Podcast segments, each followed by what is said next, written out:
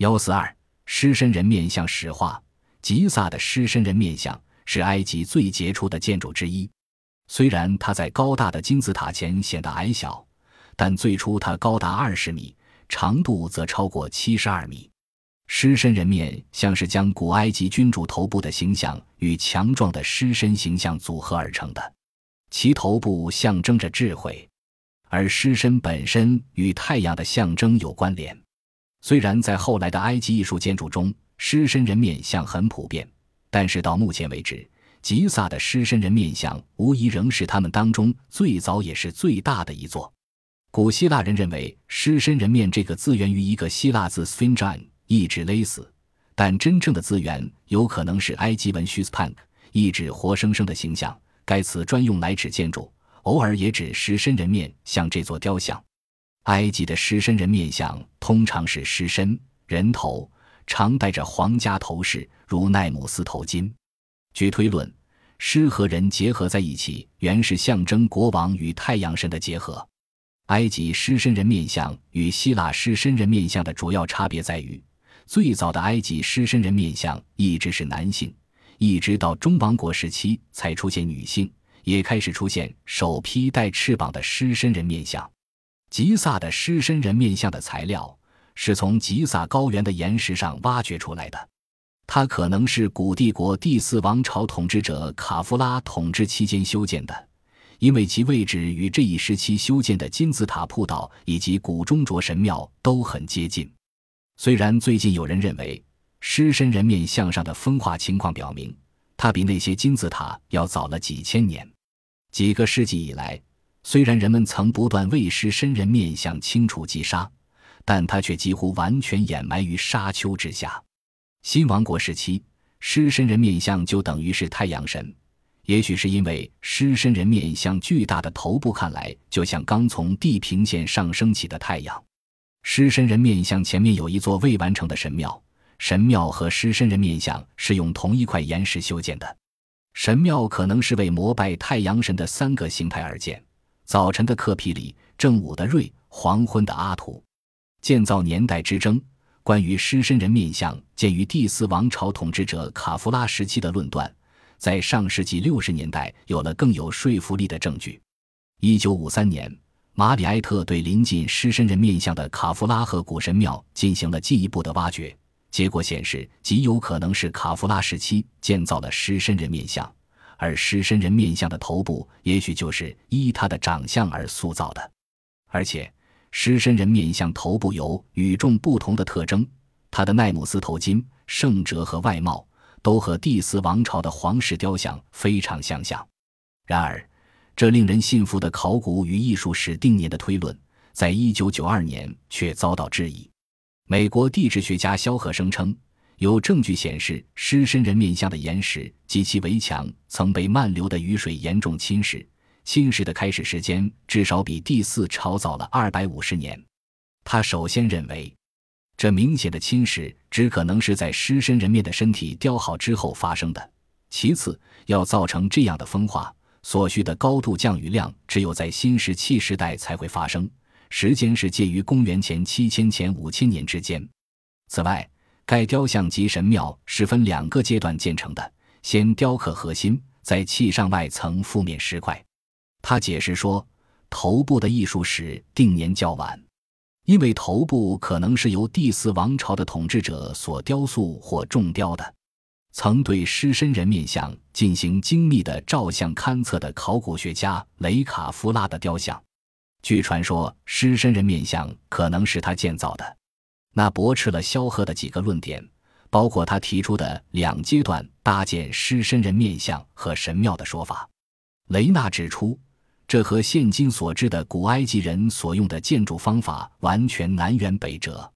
雷纳在狮身人面像围墙西端发现了一个典型的第四王朝的陶罐，还有石锤、黄铜。据推测，这类工具被用来凿刻围墙，也可能用来雕刻狮身人面像本身。此外，他还在紧邻包含第四王朝陶器的地质层上发现一个大石块。它原本可能是要用来搭建未完成的神庙的。雷纳最终认为，由卡夫拉金字塔建筑群发掘出的数量庞大的与狮身人面像风格类似的大型雕像，尤其能证明卡夫拉可能就是狮身人面像的建造者。建筑过程很难判断建造狮身人面像之前周围地形是怎样的，因为这块地基曾被大面积开采，以提供建造金字塔用的石块。狮身人面像的头部。可能是由一块立在高原水平线上的天然岩球雕成。现在，在它附近还留有一块形状相似的未加工的天然岩石。这块岩石肯定是特意留在原地不动的，而旁边的石头则被采来用于建筑金字塔。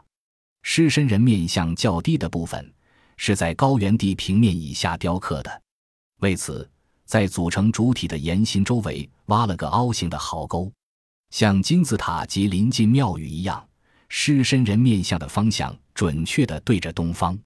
它旁边的壕沟实际上呈梯形，壕沟的南边沿着卡夫拉金字塔的铺道挖掘，并与铺道平行。在建筑狮身人面像的时候，埃及人已经熟练地掌握了采集和运输巨石的技术，所以挖建这样一条壕沟并不成问题。当被开采的岩石快与岩床剥离时，埃及人会在岩石的边上挖一条格子状的窄沟，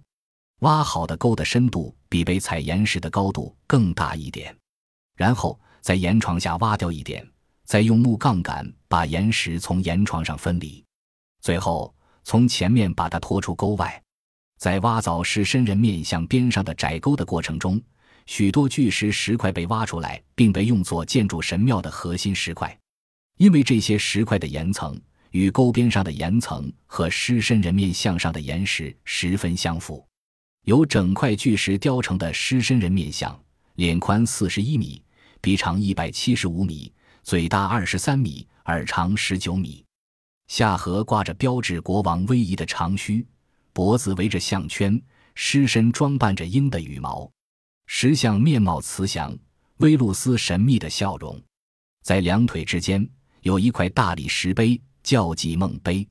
相传在公元前一千四百年左右，图坦蒙斯尚未当政的时候，一天在狮身人面像前睡了一觉。狮身人面像托梦对他说：“你将来会当国王，在你登基以后，请你解救我。我虽人头在外，尸身却埋在沙子里，呼吸困难，十分痛苦。”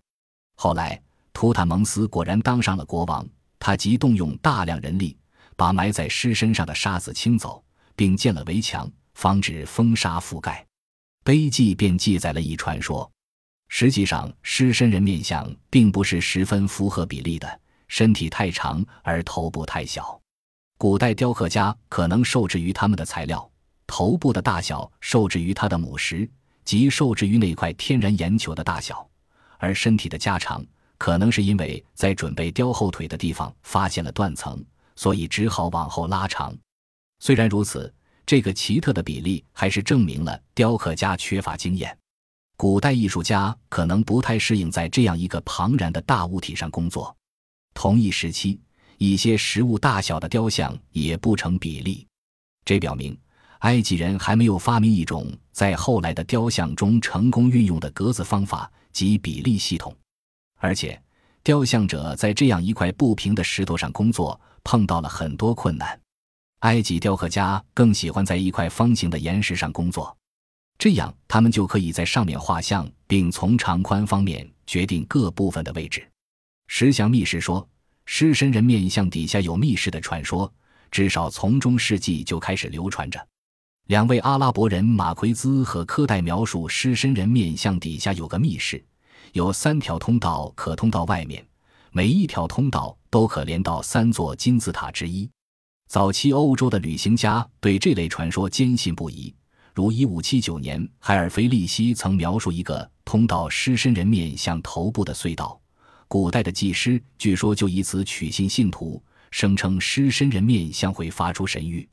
虽然考古研究并未显示在狮身人面像或其神庙底下有密室。但此雕像和埋藏的秘密、知识宝库等相关话题，仍在二十世纪三十年代由美国人凯西再度引爆。